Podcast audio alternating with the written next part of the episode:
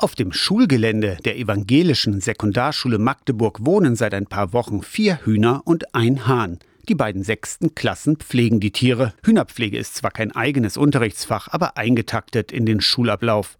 Sophia und Paul erklären. Wir haben Ordnungsdienste, Fegen und so halt. Und das hat sich jetzt auch zum Hühnerdienst entwickelt. Wir versorgen die und machen den Stall halt sauber und kümmern uns halt auch um sie, dass sie ordentlich zu essen und zu trinken haben. Die Kinder lernen Verantwortung zu übernehmen, auch Zuwendung zum Tier, sagt Klassenlehrerin Anna Hohmann. Für viele ist das ja gar nicht mehr normal im Alltag. Also wer hat schon Hühner zu Hause? Wir haben einige Kinder, die auf dem Land leben, aber die allermeisten kennen das dann doch nicht. Die lernen, was alles dazugehört zugehört, damit am Ende so ein Ei rauskommt. Gut ein Jahr hat es gedauert, bis das Hühnerprojekt an der evangelischen Sekundarschule realisiert und das Gehege gebaut wurde. Eltern haben mitgeholfen. Wir haben einen ganzen Baunachmittag gehabt. Da kamen etliche Eltern dazu, die mitgeholfen haben, die Streben einzubetonieren und die ganzen Gatter aufzubauen. Bei Dunkelheit gehen die Hühner von alleine in den Stall. Die Tür wird automatisch gesteuert. Clara hat ein Huhn eingefangen und trägt es auf dem Arm.